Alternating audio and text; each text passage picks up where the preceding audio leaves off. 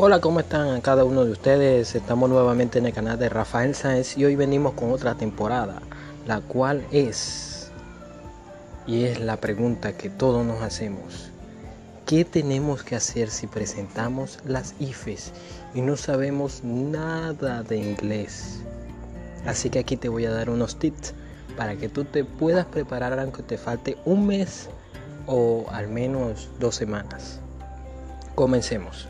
Tip 1. En este, primeramente tienes que aprenderte 300 palabras en inglés. Tú dirás, ¿y por qué ese es el primer tip? Pues sí, las 300 palabras son las más comunes. Y si puedes, me puedes escribir por este medio. Me puedes incitar al Facebook igualmente. Tenemos primeramente que aprendernos 300 palabras en inglés. Tú dirás, ¿y cuáles son estas palabras? Pues escríbeme y yo te las hago llegar.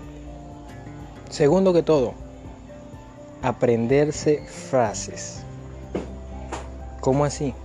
Las 300 palabras que utilices, que ya sabes cuáles son las más comunes, las vas a utilizar después en frases. ¿Por qué? Hay algo que se destaca en el IFES y es que una palabra es diferente en un contexto y en otro. Si tú tienes una historia de un contexto y otra de otro contexto y esa palabra tiene diferentes significados para diferentes contextos. Entonces tienes que aprenderte esas frases, tienes que saber los diferentes significados que tiene cierta palabra en cierto contexto. Ese es el tip 2. Ahora viene el tip 3. Tienes que saber cuáles son los, las historias que más se presentan en las IFES y como lo estamos viendo en la prueba de inglés. Tienes que saber, tienes que conocer cuáles son estos textos más utilizados cada año del IFES. Y con estos tips podrás avanzar mucho.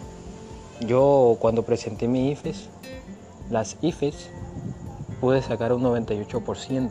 ¿Por qué? Porque seguí estos mismos pasos. Y si tú lo sigues, pues me imagino que también vas a poder.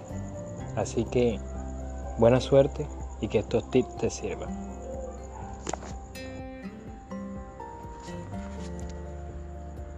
Pues si quieres, te digo con quién puedes estudiar. Y yo lo he hecho con Cale Anders. Si puedes, lo puedes buscar en Instagram, pero para aprenderte esas 300 palabras, si no quieres escribirme, es por medio de YouTube. Puedes encontrarlo como Caleander y él te presenta las 300 palabras que debes aprenderte.